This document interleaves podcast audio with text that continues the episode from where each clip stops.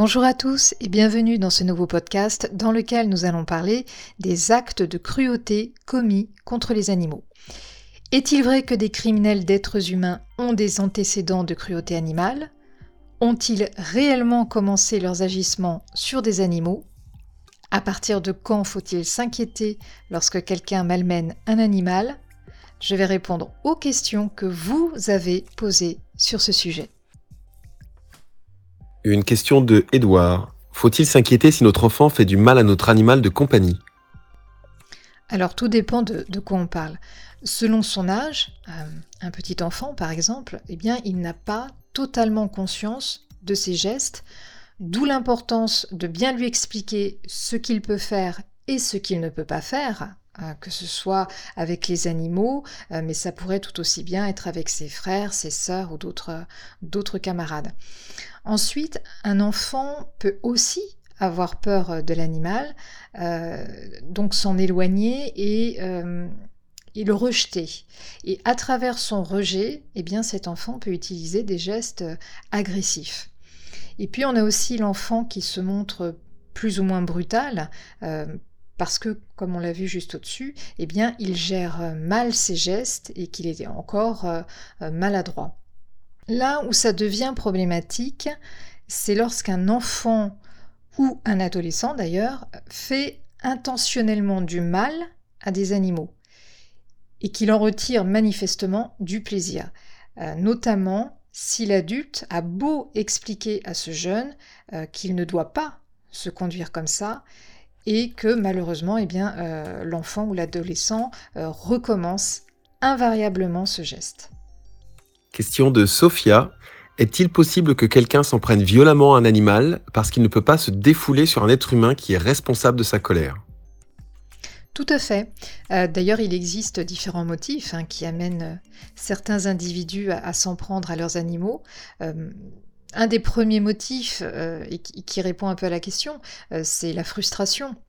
Si on prend l'exemple euh, d'un jeune qui est maltraité par quelqu'un ou par un groupe de personnes, eh bien, il peut se défouler sur un animal. Et il en va de même pour, un adulte qui peut pas s'en prendre directement à celui ou celle qui est l'objet de sa colère et qui va donc s'en prendre à plus faible que lui. Mais on a aussi la vengeance, euh, l'objectif étant de, de faire du mal à la personne qui aime euh, l'animal en question. Donc vous l'avez compris, il existe plusieurs motivations face à la maltraitance animale, et d'ailleurs il y en a encore d'autres. Question de Charlotte. Un enfant violent avec un animal est-il forcément victime d'un traumatisme et est-ce qu'il peut devenir violent avec les humains? Alors pas forcément. On vient de le voir, il peut y avoir euh, plusieurs explications face à la maltraitance animale.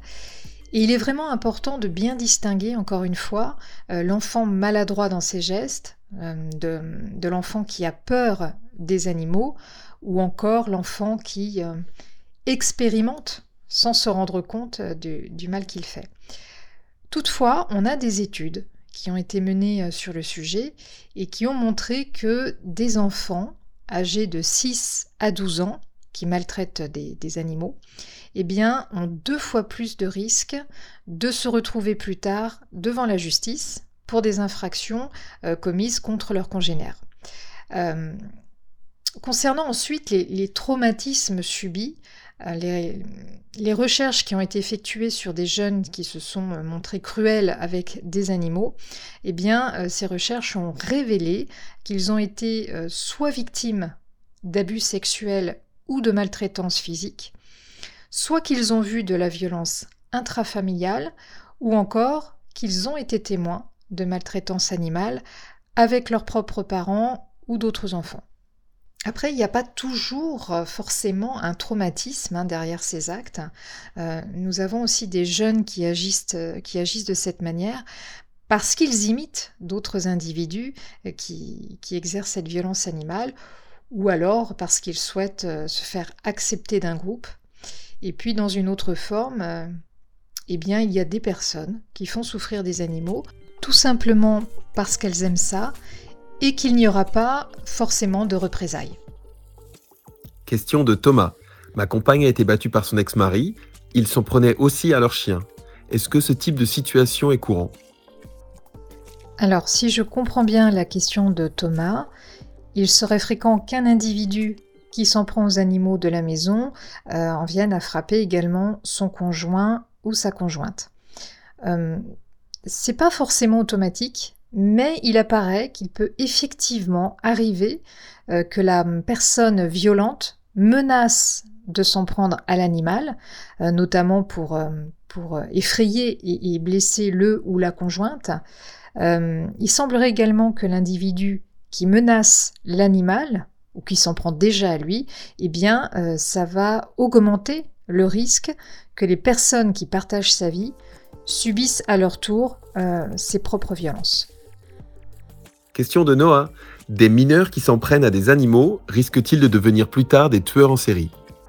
Un jeune qui éprouve du plaisir à faire le mal, euh, que ce soit en direction euh, d'autres enfants ou, envers des animaux, eh bien, c'est un critère non négligeable de violence, bien sûr, euh, mais éventuellement de, délinquance à venir.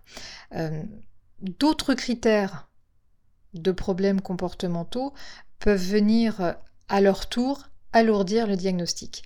Mais on a une étude très intéressante qui a été réalisée sur le sujet, c'est une étude américaine, euh, qui a révélé des statistiques qui valident le lien entre la cruauté animale et la criminalité. Donc dans cette recherche, 152 euh, individus ont été départagés en trois groupes. Le premier groupe euh, avec des délinquants violents, le deuxième groupe avec euh, des délinquants non violents et le troisième groupe avec des individus qui étaient euh, non délinquants et non violents. Donc les deux premiers groupes ont été interrogés sur les, délits et les crimes qui les, qui les, avaient amenés en prison, tout en leur demandant s'ils avaient commis des actes contre les animaux avant leurs infractions.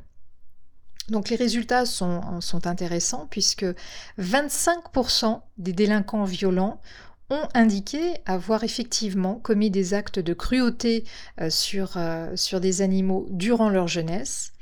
Dans le groupe des délinquants non violents, euh, eh bien 6% d'entre eux disent l'avoir fait, contre 0% pour les personnes non délinquantes et non violentes. Il y a des personnalités pathologiques qui peuvent euh, également entraîner des comportements violents vis-à-vis des animaux et des humains. Euh, certains criminels euh, adultes ont été diagnostiqués avec un, un trouble de la personnalité antisociale et ils ont effectivement un passif violent avec des animaux.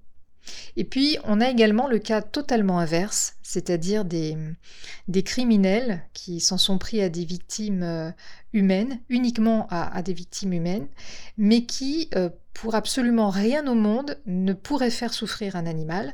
Donc, euh, on peut effectivement penser que les statistiques sont suffisamment significatives pour mettre en lumière le lien qui existe entre les actes de cruauté sur les animaux et la délinquance.